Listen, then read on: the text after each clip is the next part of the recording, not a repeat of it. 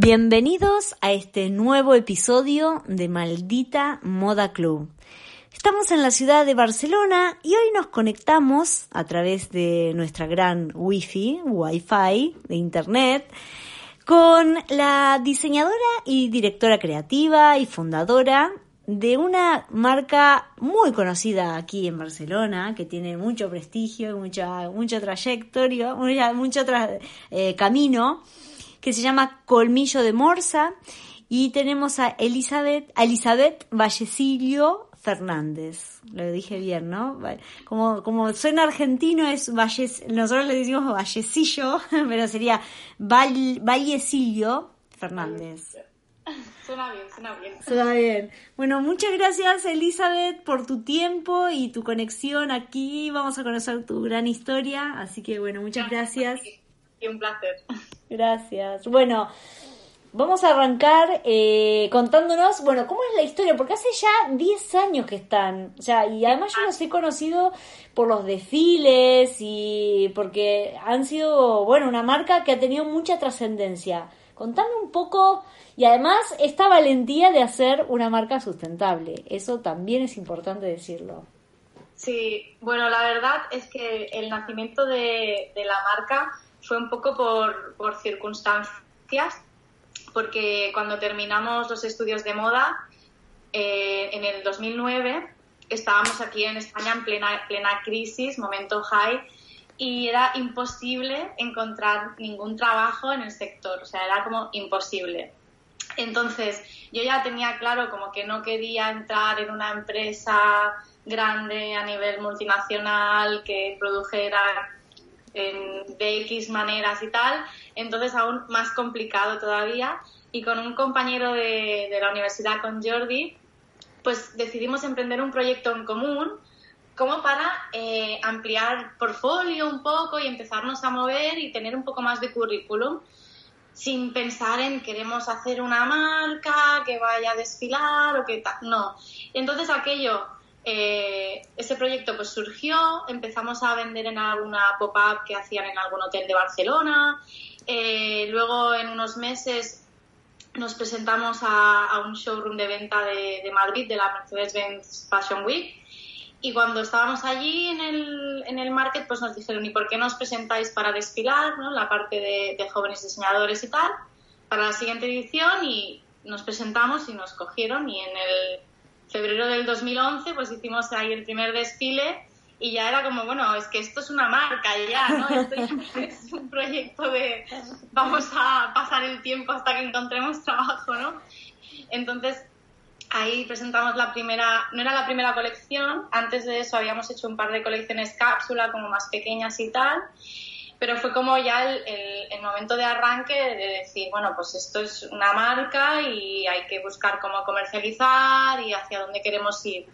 Sí que desde el inicio ya teníamos como toda esta filosofía ¿no? de, trabajar un poco en torno a los principios artesanales, a rescatar un poco el valor de, la calidad, de los detalles, de los acabados de las prendas, a trabajar con fibras naturales y con proveedores pues que respetasen un poco más ¿no? todos los procesos estándar, que ahora sí que estamos muy familiarizados con todos los certificados del mundo, pero en aquel entonces esto de los certificados tampoco estaba muy, muy ¿Y, ¿Y, qué les hizo, qué les llamó la atención en esa época? Porque vos venías también comentando el tema de la, de la crisis.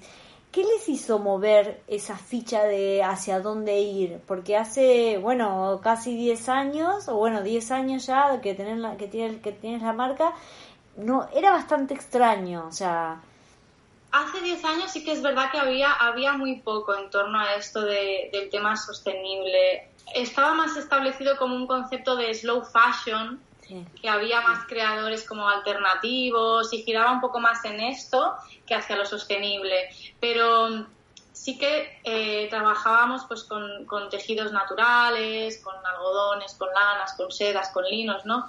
Intentando pues ya como alejarnos de toda la parte esta tan industrial de, bueno, Sí, pero habían tenido alguna materia en la universidad o algún profesor o algo que les llamara la atención. No, o sea, les despertó de pronto esa necesidad de, de cambiar. No la sostenibilidad como un futuro inmediato en la moda, ni siquiera, no, no, no, no, porque es que tampoco había en ese momento ni ferias especializadas, ni nada de todo esto. Era como algo muy, muy incipiente, muy incipiente. Y eso fue en el 2011, sí, en el 2011 hicimos tres desfiles en Madrid. Entonces, mi primer socio en el 2012 encontró un trabajo en el sector y decidió dejar la marca. Ah.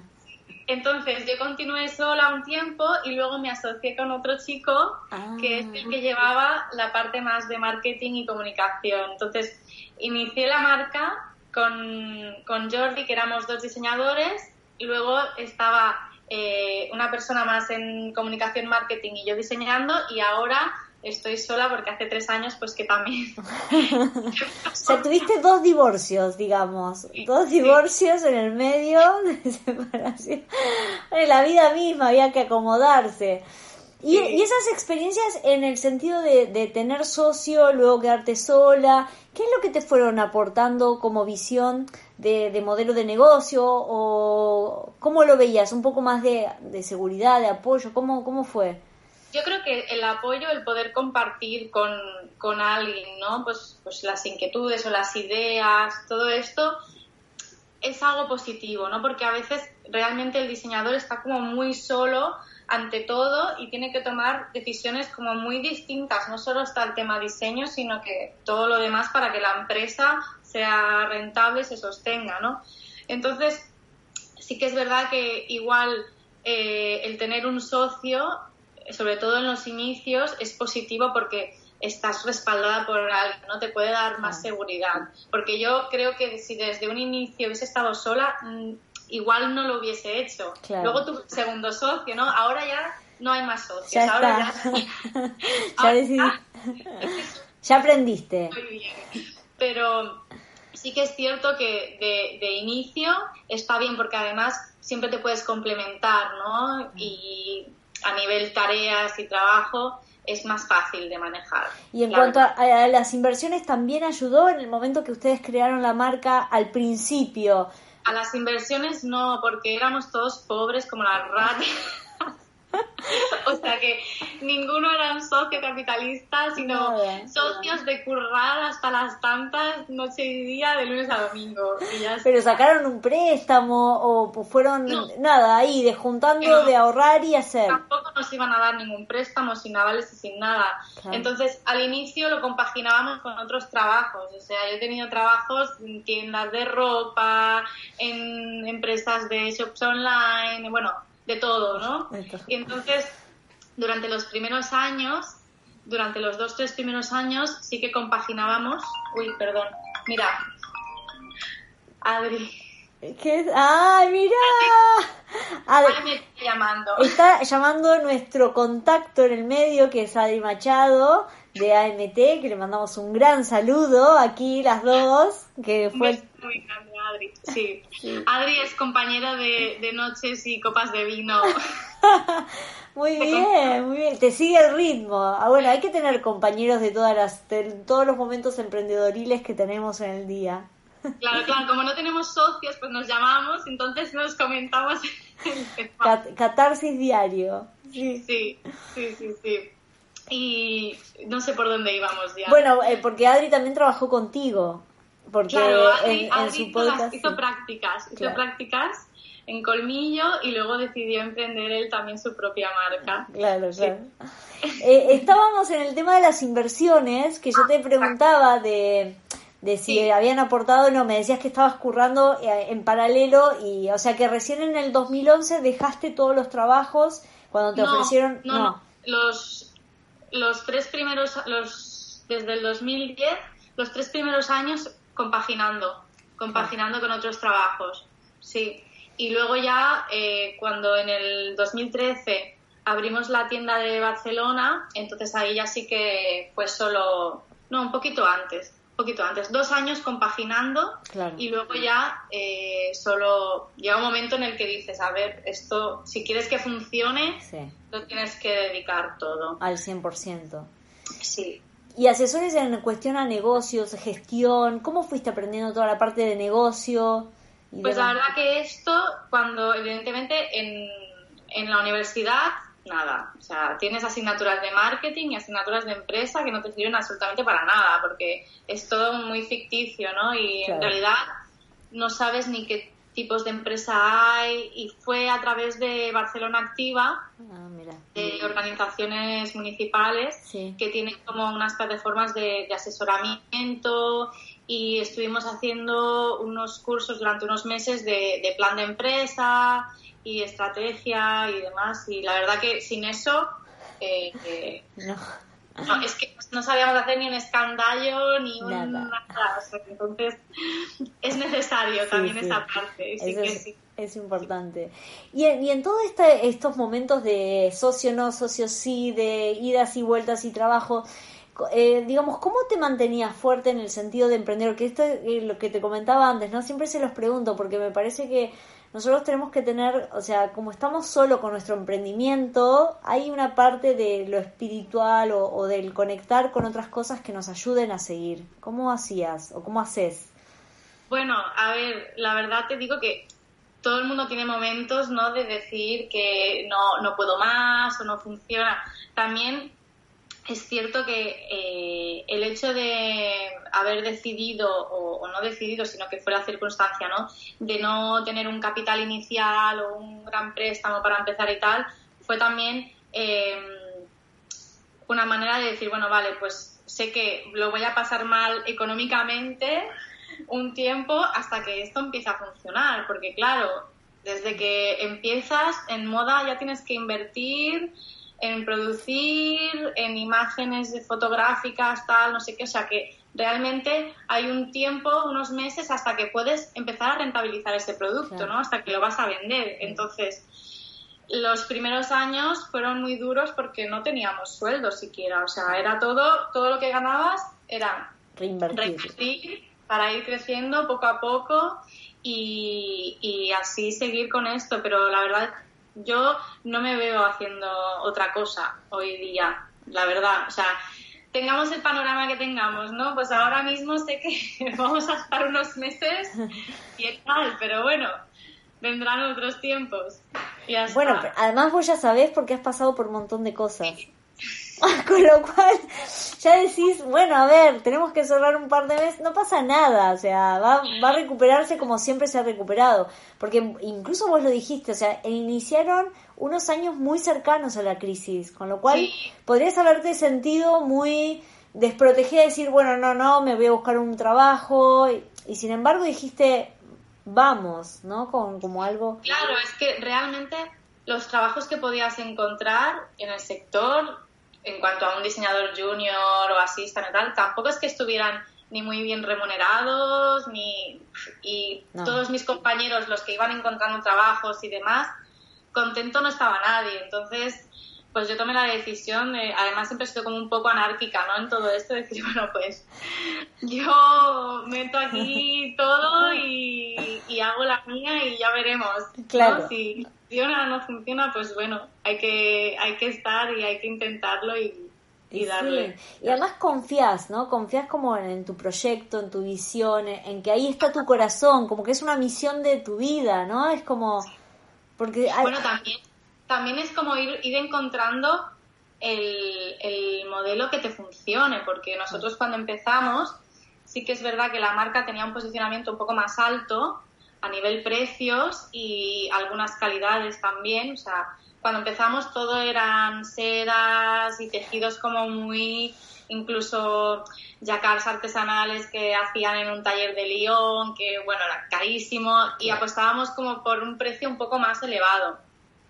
Luego al abrir, porque también en ese, en ese momento sí que intentábamos como vender en un canal multimarca en otras tiendas y estuvimos yendo a ferias. Estuvimos yendo a París, a Capsule, a Who's Next y estábamos vendiendo en tiendas multimarca pues en Singapur, en Arabia Saudí, en Nueva York. Entonces era como otro modelo.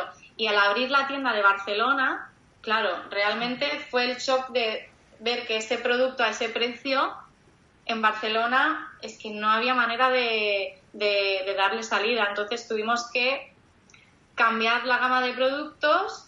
Sigo haciendo piezas de ese nivel, pero hago muchas menos. O sea, si en la colección tengo 50 modelos, pues vale, igual hay 5 que están ahí y el resto son piezas pues más, más casual, más para cada día y, y más, más llevables en este, en este sector también. Pero cuando abrieron el local dijeron esto funciona, vamos para adelante y recién cuando abriste las puertas dijiste, epa, acá está pasando algo, ahí te diste cuenta, no pudiste evaluarlo antes. No, claro, realmente no, porque nosotros estábamos vendiendo eh, a través de las ferias en otros países que también el posicionamiento y, la renta per cápita y los sueldos y el poder adquisitivo es otro. Entonces, realmente llegas a Barcelona y a la gente le encantaba, pero compraban en rebajas porque antes no, no podían, ¿sabes? Entonces, eh, claro, tampoco es lo mismo tener una tienda en Gracia como nosotros que estar en el gótico o en el Born, más turístico. Entonces, luego, en el 2013 abrimos la tienda de Gracia y luego al año siguiente abrimos una tienda en el Born. Ah el target era diferente, porque no había más turismo, nos permitía tener piezas también de, de un precio un poquito más, más alto. Y, y, bueno, entre las dos tiendas hacíamos. Y ahora la tienda, la del Born, la cerramos. Ah, vale, eso te iba a Porque ya mi, mi, otro socio ya se fue también y ya era como, bueno, una tienda, también fui mami hace cuatro años y ya hubo como un decir, bueno, slow, el ritmo de trabajo tiene que frenar un poco. Claro, eso, eso te quería preguntar, porque bueno, además de, de estos cambios, ¿no? De, de formas de trabajar, además agregaste que fuiste madre. Y entonces eso, lo que me decías antes, ¿no? Que al, que al final te, te ayudó, me dijiste como, ¿no? Te, te empezó a ordenar un poco más. Claro, bueno, yo estuve trabajando hasta el día que parí. O sea, el día que parí, ¿Ah, estaba en la tienda y porque yo era la que iba y venía del taller, ¿no? Porque también tenemos otros talleres. Nosotros tenemos un taller en la parte detrás de la tienda, pero también tenemos otros talleres para cuando tenemos que hacer producciones para pedidos más grandes y demás. Y claro, yo ya tenía un bombo inmenso, no podía estar todo el día arriba abajo, entonces era mi socio el que iba, ¿no? y lo llamé como a las doce y media, digo, ¿dónde estás? Eh, ya salgo, digo, pues vente que, que me voy a París. tardé mucho. ¿De verdad? O sea, ¿estabas ya que rompiste bolsa o algo? No, pero bueno, que esta tarde ya está, ya, o sea, llegó y dije, bueno, me voy, venga, que voy a coger las cosas que me voy de faltosa. Qué fuerte. ¿Y, claro, no puede, no, no puede ser, se llega a un punto que ya dices, vale, me encanta lo que hago, pero también hay otras cosas y hay que disfrutarlas, ¿no? También. Y, en ese sentido puede ser que un poco haya, em, digamos, desgastado la relación con el socio anterior, eso de, ser madre, o que haya cambiado tu situación, o crees que no fue uno de los factores? No. no, yo creo que no fue uno de los factores, porque fue justo al poco que, decidió dejar la marca, en ese ah. momento ya estaba como ahí, ahí, ¿no? Claro. Yo creo que realmente eh, mi segundo socio, Javi, quiso dejar el proyecto porque él tampoco venía del sector moda. Entonces, claro. Cuando estás emprendiendo un proyecto propio, eh, le tienes que dedicar tantísimo que o te apasiona o, no, no funciona, no puede ser, ¿no? Y que además que es duro porque es eso, que, que no puedes decaer, tienes que tener toda la energía siempre. y además de alguna manera vos tenés como el corazoncito ahí puesto en la marca, o sea todo lo que le ha pasado, todo, y vos seguís ahí, ¿no? Como, como presente. Con lo cual también eso tiene mucho que ver con los emprendedores. Cuando nos hacemos carne de eso que estamos haciendo, también es como parte de nuestra ADN, no sé, está pegado a nuestro cuerpo. O sea, es, es difícil ya después de... Puede evolucionar, cambiar, pero, pero seguís adelante. también lo que, lo que creo que es importante si alguien quiere emprender es eh, ver que si algo no funciona, pues lo puedes cambiar o transformar y encontrar el modo. O sea, yo ahora mismo, eh, en la situación en la que estamos, realmente me estoy planteando mucho el cerrar la tienda ahora mismo. Porque yo ahora ya, el año pasado me subieron el alquiler, porque Barcelona los alquileres están como la locura, y realmente yo creo que cuando abra no voy a poder asumir los costes con la venta que va a haber, porque va a caer la venta, la facturación va a bajar. Entonces, realmente, bueno, pues me estoy planteando de, pues cierro la tienda, continúo online, continúo vendiendo en mayorista y hago pop-ups de vez en cuando. Y si en algún momento decido que quiero volver a tener otra tienda, pues... Claro. Pues que es una posibilidad. No sé, no...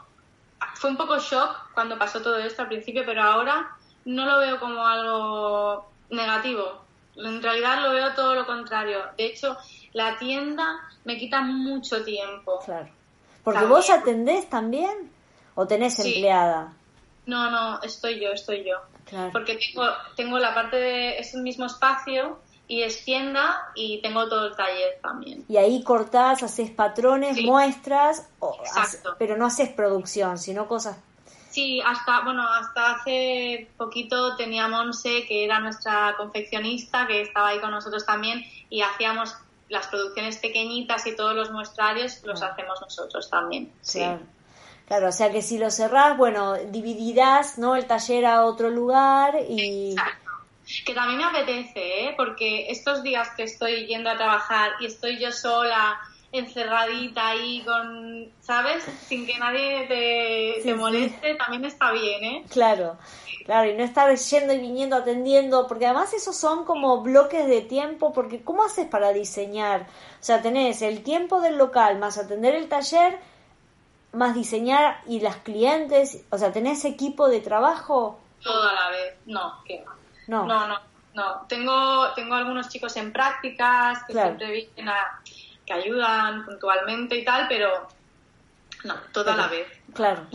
¿Y cómo haces para organizarte? O sea, ¿haces bloques de, de, de, días o de cosas así? no, no, pues lo más urgente es, lo que, es lo que, toca en el día y ya está. Y siempre vas con la sensación de que vas tarde, a tu agente cuando vas a tener la colección, cuando vas a entregar los pedidos, voy tarde, sí, la temporada que viene no iré tarde y luego sí. sí.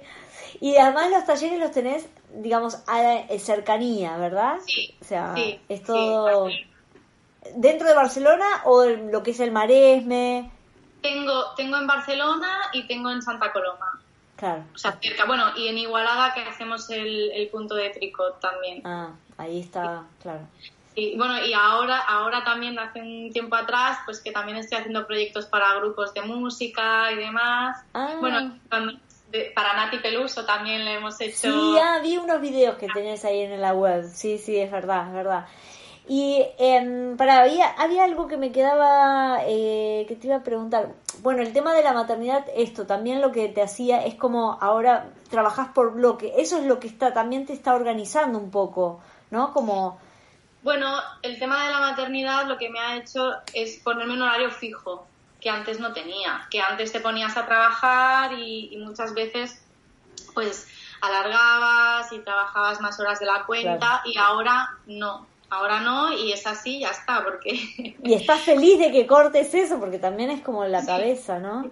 No, es, antes, antes ya te digo, era todo el día full time, lunes a domingo, pensando y, con esto, ¿no? Y cuando nació Julia ya hay otras cosas en la vida, ¿no? Y si esto no se puede hacer, no se hace. Y si esto no se llega, pues no se llega. Y ya está, ¿eh? Y ahora no me, no me sabe mal decir que no a cosas, porque realmente también es, tienes que tener tu tiempo para disfrutar. Sí.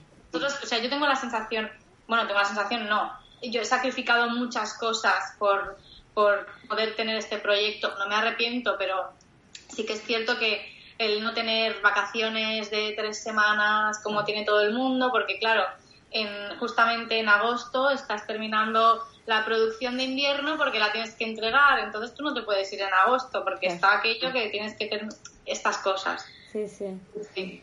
Sí, como ir dejando cosas, pero bueno, o sea, tenés la satisfacción de tener tu proyecto, de estar ahí en tu corazón, ¿no? Como alineada a tu centro, o sea, tiene sus gustitos buenos y sus... Sí, y todo lo que fue el plan de expansión de la marca, es decir, ¿lo fuiste programando o esto vos me ibas diciendo de empezaron a ir a ferias y a Next, eh, ¿cómo se llama? Next, eh, Who's Next. Y, sí. y después llegaron a 080. ¿Cómo fueron haciendo esta expansión? ¿Fue algo predeterminado o fueron armando una estrategia de comunicación y de expansión? Bueno, inicialmente la idea era vender a tiendas multimarca, Mm. vender en mayorista. Y por eso fuimos, eh, fuimos a, a las ferias y tal, y estuvimos vendiendo en algunas tiendas. Pero claro, luego al abrir nuestra propia tienda en Barcelona, que nos dimos cuenta de que teníamos que cambiar un poco el posicionamiento de la marca para poder vender al público de, de nuestra ciudad, Mm. ya eh, la colección que, que hacíamos para nuestra tienda no era la misma que hacíamos para vender afuera. Entonces, claro, al final la imagen de marca y el posicionamiento cambió, Claro. no funcionaba y decidimos apostar por, por la tienda y por, por la venta directa porque también tienes más, tienes más margen al final. Igual puedes crecer eh, más yendo a ferias, pero siempre tienes mucho más margen si lo vendes tú propiamente. Claro. Que además las ferias es una inversión muy heavy, porque cada feria son 6.000 euros. Ah, el espacio más... Sí, El espacio solamente 6.000 euros. sí, sí. sí. Claro. Sí, Claro, y Es- si eso es- lo, lo metes dentro de la producción y demás. Claro. Que entonces como decidimos abrir la tienda, luego otra tienda, pues claro, ya no teníamos Claro. como precio para todo Claro. y también el producto no era el mismo y decidimos como centrarnos aquí. Entonces ahora lo que sí que tengo es el, el showroom en París, que tenemos un agente comercial en España y en Francia Claro. para las para las ventas, pero pero de momento ferias, bueno, y ahora menos ya. No, claro. Y el, el showroom este es, eh, eh, digamos, es exclusivo de la marca. Multimarca, multimarca. Son agentes comerciales que se encargan de, de presentar las colecciones a los compradores de las tiendas. Claro. Sí, porque al final tú no puedes hacer. Y no, no, no, representantes, claro. Y, eh, y en ese caso vos te juntás con este agente, le explicás cómo es todo, o sea, como para, porque vos de alguna manera no podés estar ahí vendiendo a tus hijitos, o sea, ¿cómo haces Claro, para... claro. Ellos la colección y tienen todo el material, las imágenes, los lookbooks, la filosofía y todo, entonces ellos son los que defienden un poco tu, tu colección ¿no? y la presentan. ¿Y crees que, que se los transmitís, o sea, de, ta- de tal manera de que ellos puedan realmente representar? ¿O a veces te quedás con la espina de decir, ay, lo entenderán? Sí, yo creo, yo creo que sí, yo creo que sí. Lo que pasa que, que es eso, ¿no? Que ahora mismo, eh, pues los showrooms, no sé cómo va a ir el tema, porque claro, se, se supone que en junio, sí, a final de junio ya tenían que presentar las colecciones y los compradores de tienda iban a ver. Esto, bueno, Ha cambiado, sí. sí, veremos a ver qué onda. Y las ferias, también hay muchas que se han anulado. No, Bueno, va, a haber, pero- no va a haber la movilidad que había antes, pero bueno, Igual en los showrooms, si van pasando de a una persona, de a dos personas, se puede hacer perfectamente también. O sea, no es que. Sí, O sea- lo que pasa que claro, no hay, no hay transportes por ahora. Ese Claro, es el tema. claro, claro, eso es cierto. Claro, es porque por ejemplo, este mes, este, esta campaña pasada, que en febrero eran las ferias de París, tuvimos un montón de problemas porque justo hicieron las huelgas de transportes Claro. y muchos buyers no podían desplazarse. Bueno, fue un, Claro. un caos también. Claro. Pero bueno, que estas cosas siempre pueden pasar. Sí, sí, sí. ¿Y el tema de exportación lo manejas todo de- desde ahí de Barcelona? O sea, el hecho de que, el, digamos, te manda el pedido, vos preparás y haces la exportación desde allí. Sí, Sí, o sea, haces todo, desde aquí, sí. sí. todo ahí. Y el Pero tema, bueno, de momento que ahora, ahora solo estamos Europa y, y ya está. claro, Asia no, ya no venden. No, no, porque esto era a través de, de las ferias, pero eso ya hace años, hace ya como cinco años o así, que, no, que no vamos a ferias. Y eso, digamos, cuando iban a ferias, eh, ¿eran como los raros de las ferias? El hecho de que sean sustentables, que sean con... Eh, mira, no, la verdad es que fuimos a una feria en, en Berlín, Showroom, que era una feria que tenía una parte de moda sostenible y nos pusieron, nos pusieron allí. Y mm, fue la primera vez, no sé qué año era esto, me parece que en el 2014 o 2015, la primera vez que un comprador me pregunta si tengo un certificado.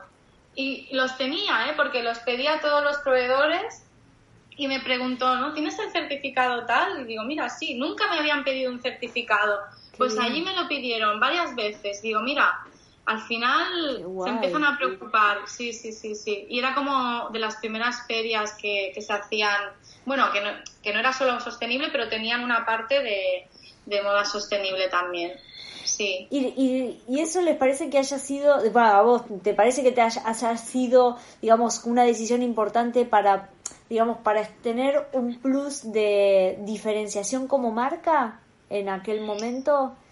Eh, yo creo que en aquel momento mm, quizás un poco, pero ahora ya no, porque ahora incluso el que no es sostenible también se vende como sostenible. O sea, ahora ya. Ya es la mentira. ya todo es sostenible, ¿no? Sí. Pero pero bueno, creo que hay, hay, que hay que estar ahí y que si uno tiene unos valores y una filosofía, pues hay que estar en eso y ya está. No hay, no hay otra. Pero ahora ya no es algo diferenciador o ahora ya... Ya es algo común, o sea...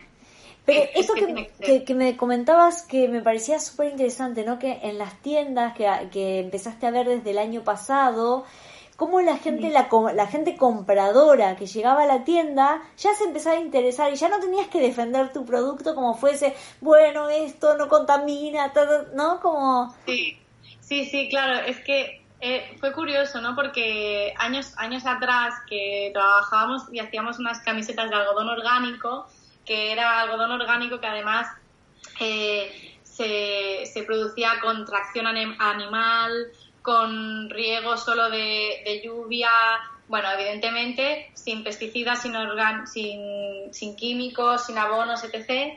Y era además en el color natural del algodón, que se puede obtener en tres tonos, que es como el, crudo, luego un, un, rosa nude y un verde, ¿no? Y, y claro, evidentemente es mucho más caro. Entonces, cuando veían una camiseta que no me acuerdo si estaba a 69 euros, pues todo el mundo se asustó. Ahí estamos. Bueno, estábamos hablando de los algodones. Ahí vamos, ah, seguimos. vale, sí, sí. De que el hecho de que desde el 2019 realmente sí que he notado que eh, los clientes se empiezan a preocupar por cómo se produce, dónde se produce, los materiales, y, de hecho, eh, bueno, gratamente porque llevaba ya tantos años justificando los precios, teniendo que explicar ¿no? que teníamos unas camisetas de, algodón orgánico, que ese algodón se produce eh, con tracción animal, evidentemente sin, bueno, sin químicos ni pesticidas ni demás, en el color natural que hay como tres tonos. Y, y ahora por, por, primera vez veo pues que hay, que hay esa inquietud en, en el consumidor. Y poco a poco está cambiando un poco la mentalidad por fortuna. Claro, sí, sí. Y además, vos ves que, em, que esa diferencia de mentalidad, porque eh, un poco lo que hablábamos con Adrián era el tema de que en otros países eh, la conciencia está más arraigada, ¿no? De estar pensando ya en un producto y España y todo lo que es alrededor. Vamos más tarde. ¿Crees que por fin está llegando este momento de empezar a concientizarlo? Sí, está llegando ya, está llegando. Y de hecho también lo noto mucho en, en la gente joven porque ahora, bueno, también, también doy clases y tal, y tengo gente joven y gente en prácticas y tal, y hay eh, muchas, muchas, personas que son veganas, que ya están tiendas de moda sostenible, que tienen unas inquietudes el gente joven sobre todo. Pero que a nuestra generación, ya los de 30 y pico, 40, ya se empiezan a preocupar también por esto, ¿no? Que, que es importante. Que los jóvenes ya lo llevan, ya está, ya lo tienen ahí. Sí, un chip. Sí, pero que nuestra generación también, también lo, está, lo está cogiendo bien. Claro. ¿Y en ese caso has visto algún cambio en la edad en tus clientes? O sea, que era de alguna manera al principio más alto la edad y ahora empieza a ser más chicos o No, no, pero en general porque es un tema de poder adquisitivo. Claro.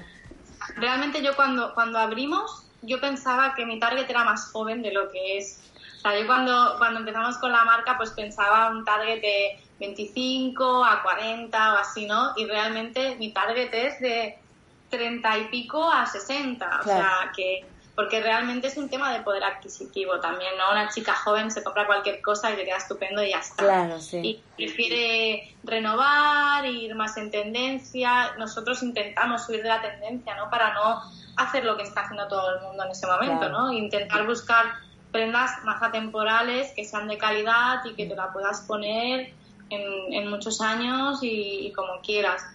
Entonces sí que es un poco el target de, más edad. Pero no, la edad no ha cambiado, no ha cambiado. Claro.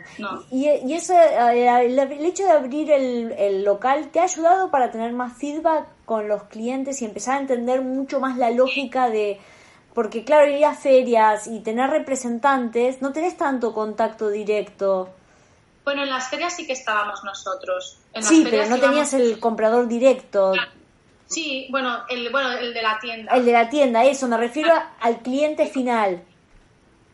Claro, pero realmente cambia mucho, por ejemplo, nosotros que hacemos también mucho mucho market y ferias tipo Palo Alto, hacemos Rec de Igualada, cambia mucho el comprador también, porque, por ejemplo, en Palo Alto también hay mucho turista, mm. hay mucha chica joven eh, del norte de Europa que también... Mm, tiene otra manera de, de, estilismo. Entonces te das cuenta de que te tienes que adaptar, si tienes una tienda, te tienes que adaptar muchísimo al público que tengas ahí. Porque al final en Barcelona tenemos un estilo muy, muy casual, muchísimo, y la gente lo que quiere son piezas que sean cómodas y que vas a llevar todo el día, y si luego tienes una cena vas con ese look, no te vas a casa a duchar y cambiar, vas, sales de la ofi y vas con lo que lleves puesto. Tal cual. Sí, sí. Y, y vendiendo a otras tiendas de España, también te das cuenta de, por ejemplo, del colorido. O sea, yo en la tienda, haga lo que haga, diseñe lo que diseñe, si lo hago también en negro, voy a vender cinco veces más en negro que, que en color. De lo que sea, ¿eh? O sea, da igual. A mí sí que es verdad que para vestir me gusta mucho el negro, pero para diseñar no, porque me encanta trabajar la relación de color y la paleta y tal, ¿no? Pero es que cualquier cosa que haga, si la hago en negro, la voy a vender tres veces más. Barcelona es negro y de hecho el verano pasado ya dije, no quiero, o sea, me da igual, pero no va a haber voy a hacer un vestido en negro y el resto color y todas las clientas. Y esto, ay, si lo hubieras hecho en negro. Y yo, bueno, ya, pero si no, tengo que venir cada día a trabajar a la tienda y ver la ropa colgada toda de negro, estoy en verano. claro, claro. Y, a eso no renunciás, es decir, seguís tu corazonada, decís, no va a haber negro. O de alguna manera te arrepentís. No. No, no, siempre, a ver, negro, además que yo también bueno, ya me ves, que también negro en, en, Barcelona, en algunos sitios de España, no sé qué tenemos con el negro, que, que vamos como ahí todo el... Sí, es verdad. Arriba Sí. Y, y algo siempre hay, pero sí que es verdad que luego hay otras tiendas en otras zonas que todo lo contrario, que son súper coloristas mm. y, y, no te compran nada en negro. Y yo pienso, bueno, pues mejor. Claro. Y cuando, cuando armas las colecciones, porque esta colección, eh, o sea, todos los nombres de las colecciones son eh, como mundos, ¿no? Y, esta colección actual es, se llama El I Ching. Sí, Qué justo, ¿no? Porque le pusiste algo un poco más místico o de, descubrir el futuro y, todo esto que está pasando estaba como dándole vueltas ¿no? al tema de, qué puedo hacer la colección y demás. Y justamente encontré en una, tienda unas cartas de Li Ching, que es como un tarot asiático, un oráculo y tal. Y, mm, me encantó la, la, idea, ¿no? Como de hacerte una pregunta de ¿y cuál es el futuro de la moda? ¿no? Como que le pregunto al oráculo cuál es ese futuro. Claro. Y entonces, pues claro, toda la colección está pues hecha con algodón reciclado, algodón orgánico, el denim, que es 100% algodón, pero sin, sin lavados químicos ni demás. Bueno, era un poco este, este juego. Claro. Pero que al final los temas de las colecciones es como que a veces te viene algo que no sabes ni de dónde te viene y, y es eso. Y lo, lo, lo usás como, digamos, un disparador. Decís, es un tema porque de alguna manera también rompes un poco la lógica de, bueno, hay un tema que se usa en todas las colecciones, no, vos te vas por un lado, o sea, tenés una, digamos, una estética muy particular. Claro, bueno, sí que es verdad que la, la línea de, colmillo de la marca siempre, siempre es muy, muy homogénea, mm. pero luego pues con, con, los temas pues me puedo ir un poco más, ¿no? Y en la colección esta pues estaba el bordado del yin yang, o como hablaba del oráculo chino, pues hay mucho kimono también, de popelines de algodón orgánico y así, ¿no? Y, bueno, al final los temas también es como las inquietudes o lo que estoy pensando en ese momento. Hace un par de temporadas pues estaba escuchando todo el día Chopin a tope ah, sí, y entonces empecé a, a leer y bueno, leí que estuvo componiendo en Mallorca con la escritora George Sand, entonces empecé a imaginármelos allí en la playa y tal y ya está, dije, vale, Chopin en Mallorca y preludios y las rayas marineras y la música y los pentagramas y todo y sí. Qué bueno. ¿Y eso también le, te ayuda para armar las campañas también? Digamos, como esos disparadores. Para las campañas, no, para las campañas la verdad que busco algo como un poco más, más natural, siempre como más el target nuestro. No, no trabajo campañas muy a nivel dirección de arte como muy locas, ¿no? Como una imagen más natural que es la que la que siempre hemos tenido. Sí, sí, como para... Normalmente las fotos las hacemos con Carlos Moreno desde hace bastantes años ya y ya es que casi no le tengo que decir nada, o sea, ya es como... Conectás. Y eso también, o sea, cuando vos elegís los equipos, eh, lo, vas eligiendo por, por azar o, porque alguien te lo recomienda o porque decís, ay, conecto tanto con esta persona?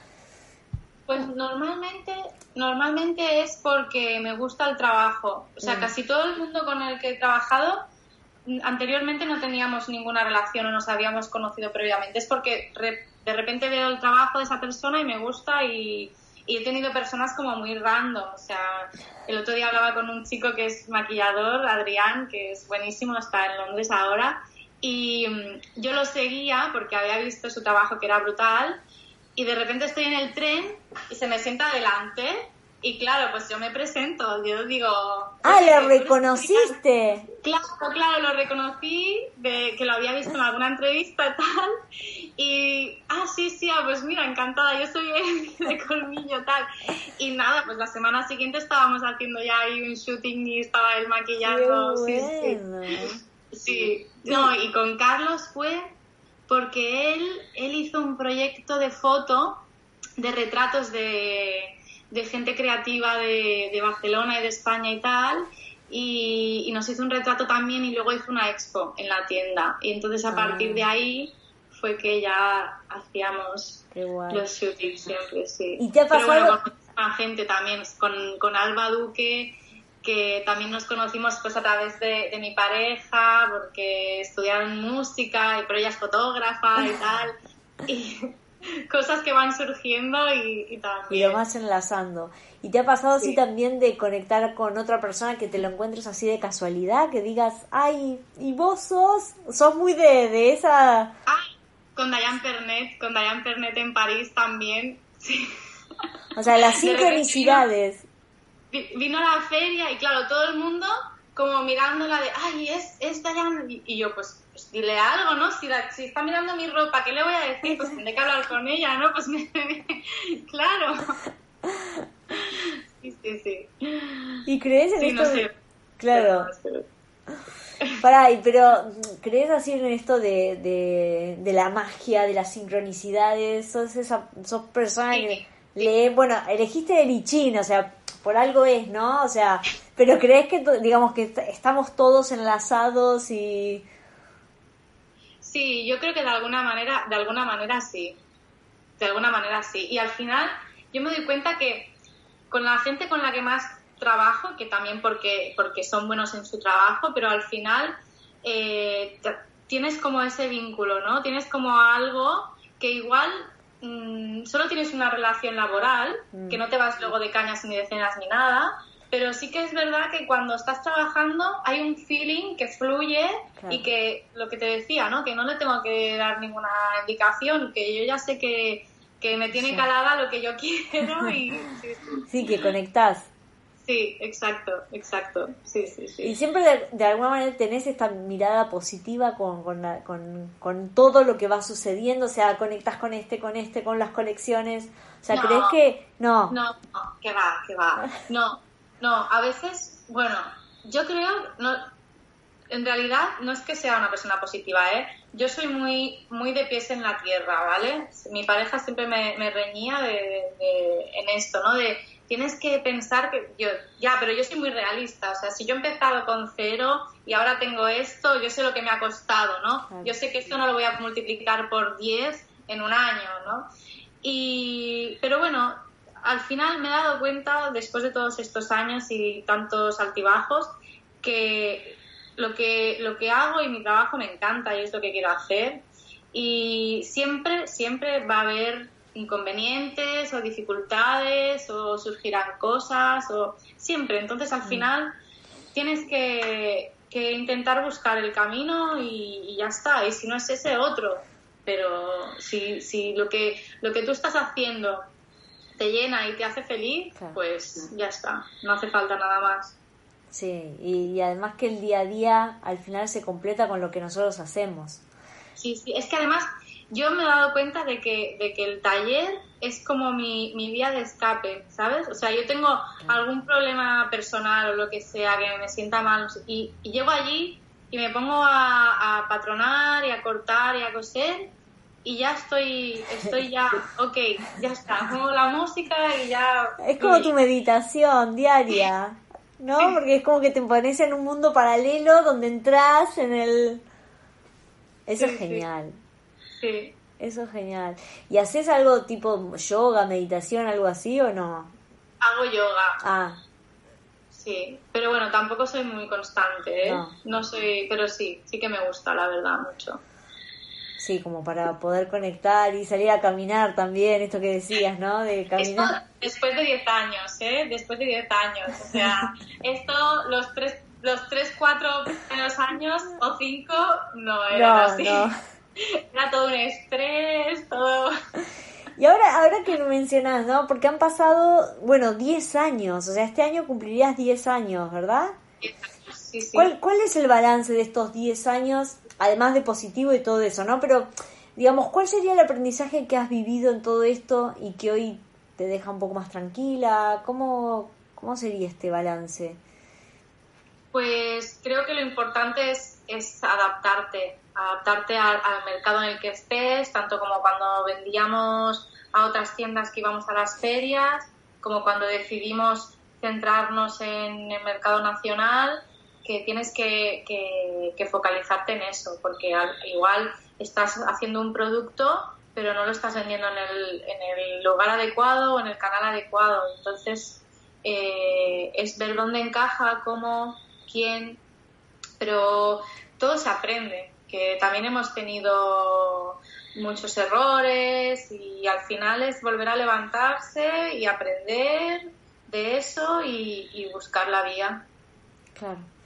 Sí, y, además eso, como estar eh, despierto a escuchar cuáles son las señales, ¿no? Porque, sí. porque la adaptación llega cuando te das cuenta. El tema es cuando no las cosas se te precipitan y, ya no tenés espacio de maniobra, ¿no? O sea... Es que también el autoimponerse metas que no son alcanzables no tiene ningún sentido. Quiero decir que, y más cuando estás, estás solo, si tienes un equipo, te puedes dividir más las tareas, ¿no? Pero solo tienes que decidir, vale, qué es lo que puedo abarcar, ¿sabes? Voy a dedicarle mi tiempo a, la tienda, a las producciones y los agentes se encargan de vender y si no puedo estar trabajando online porque no tengo ese tiempo o no quiero pagarle a una persona, pues, pues ok, centémonos en algo, pero ese algo que esté bien hecho. Claro. Porque al final si quieres hacer todo y es, es que no, o tienes un equipo o si puedes invertir más, pues bien, pero tú solo como persona saber cuáles son las tareas que puedes llegar a hacer o no. Claro. Si no, te vuelves loco. Sí, sí, ser realista con lo que uno puede abarcar, eso también es, es tenerse en cuenta siempre. O sea, al final del día también estás con vos mismo, o sea, no pedirte más de lo que podés, ¿no? o sea, llega la noche y decís, ok, es lo que tengo.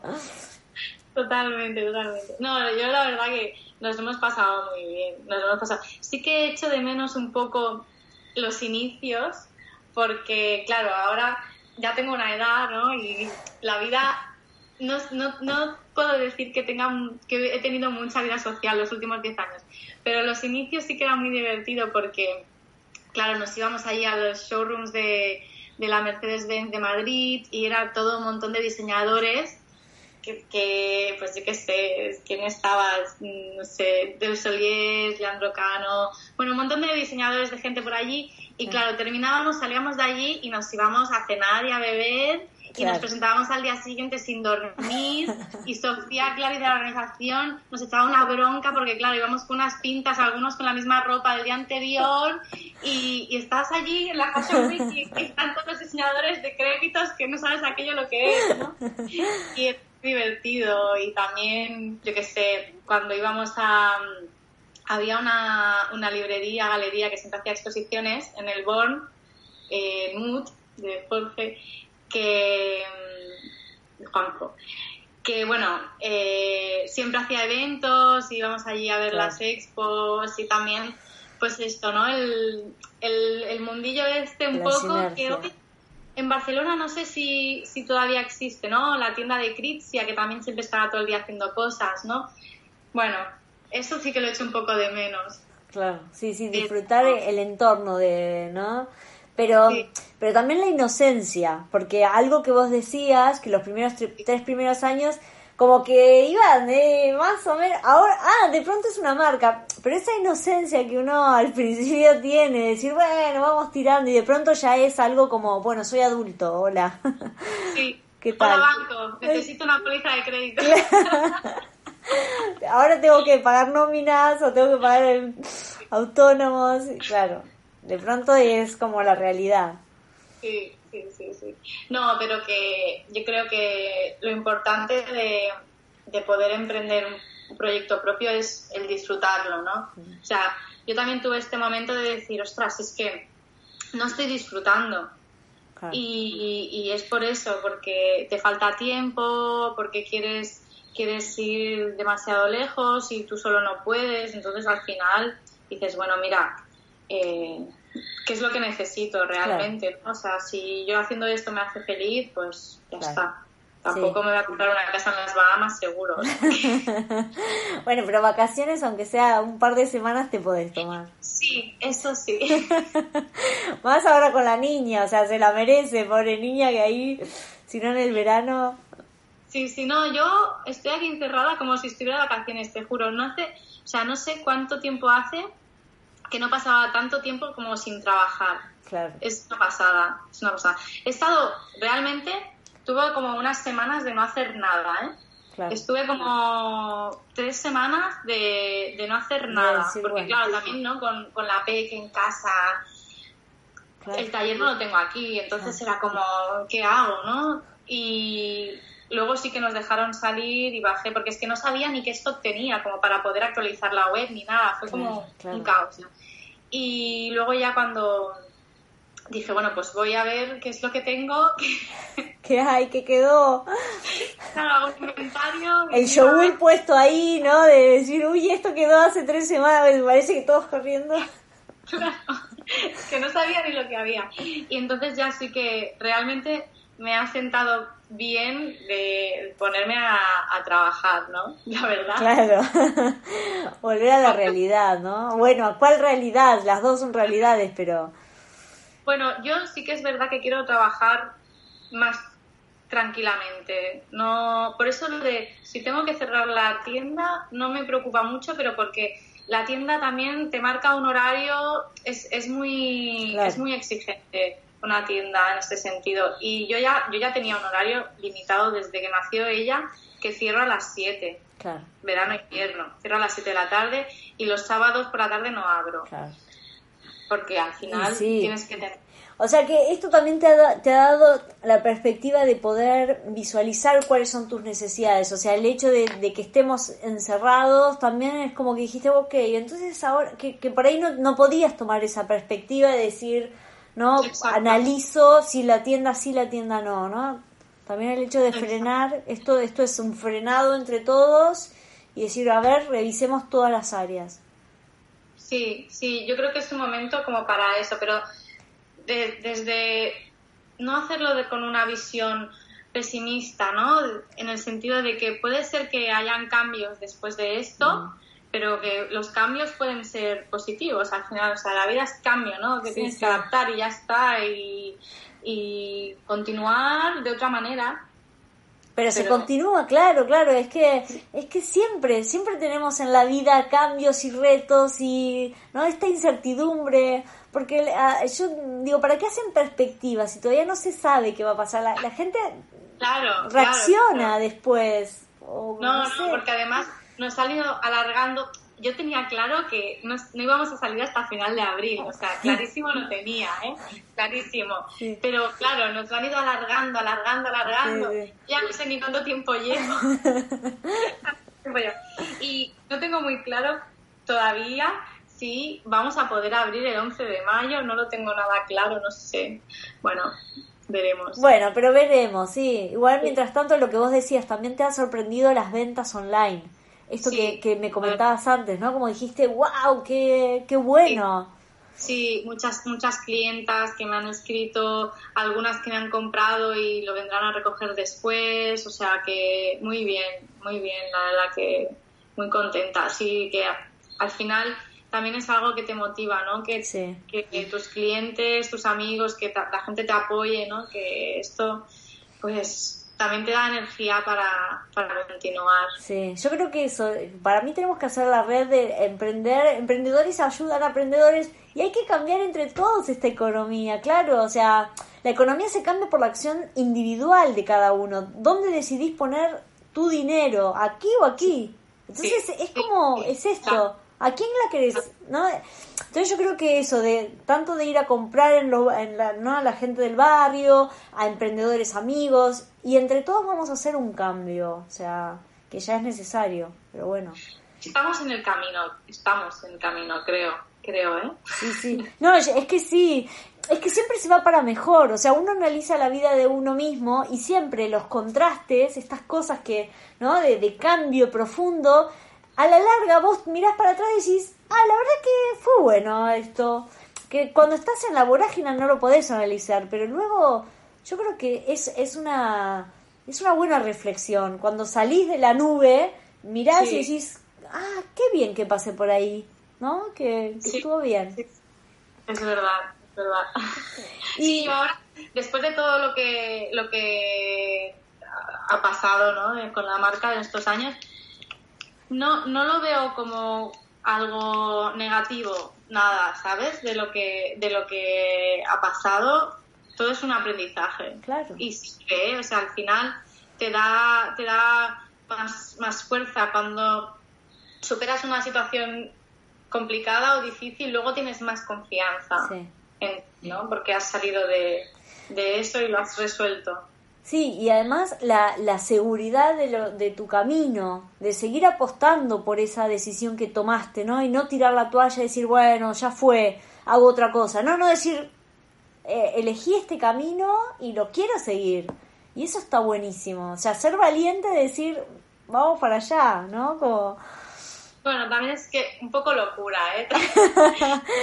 madre, madre, siempre, a la que tiene oportunidad, me dice, bueno, ¿te vas a buscar un empleo o qué? Digo, bueno, ya tengo un empleo. claro. Bueno, es que, es que necesitamos un poco de locura. ¿Para qué tanta racionalidad? Bueno, vos sos de esos que sos tierra. ¿De qué signo sos? Tauro. Ah, mira, te iba a decir Tauro, o sea que ahora es tu cumpleaños, ahora. El 25. Ay, bueno, mira, hay que hacer, hay que hacer fiesta, hay que hacer, ya va a estar abierta la tienda. Además, 35 este año lo quería celebrar, lo quería celebrar mucho, muchísimo, con mucho desfase. Bueno. O sea que lo voy a celebrar cuando salgamos con todo. Varias veces, creo.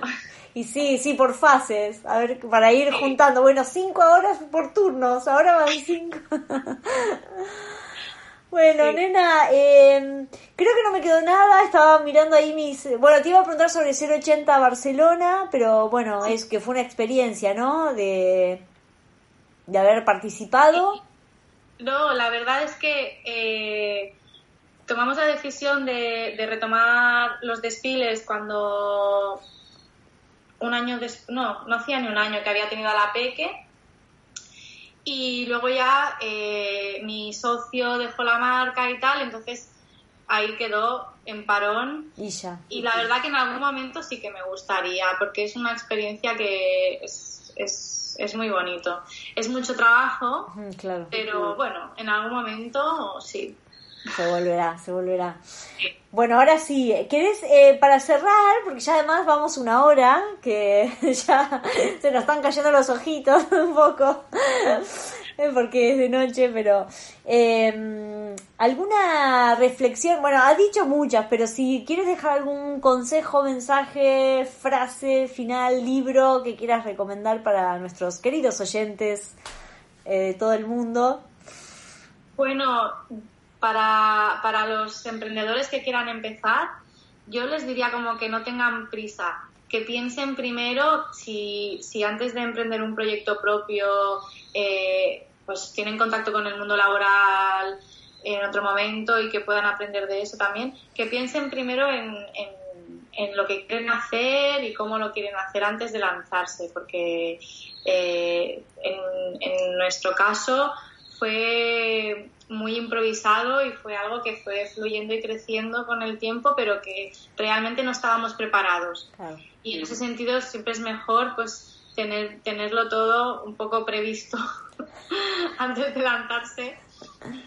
Pero que si uno tiene ilusión y, y ganas y tiene un proyecto con valores, pues que, que sí, con la, con la energía todo funciona. Al final, si uno le pone trabajo y dedicación y va aprendiendo, pues en eso está. Muy bien, muy bien. Bueno, muchísimas gracias, Elizabeth. Gracias por atender, por, por esta conexión. Bueno, ya nos encontraremos a festejar tu cumpleaños. No sabemos cuándo. No sabemos cuándo, pero brindaremos por tu cumpleaños, por el año, por todo. Así que, bueno, muchísimas gracias por haber participado en esta maldita moda club. A ti, un placer. Bueno, muchas gracias. Y bueno, y cerramos nuestro capítulo. Eh, bueno, nos veremos en la próxima edición de Maldita Moda Club. Muchas gracias por estar allí.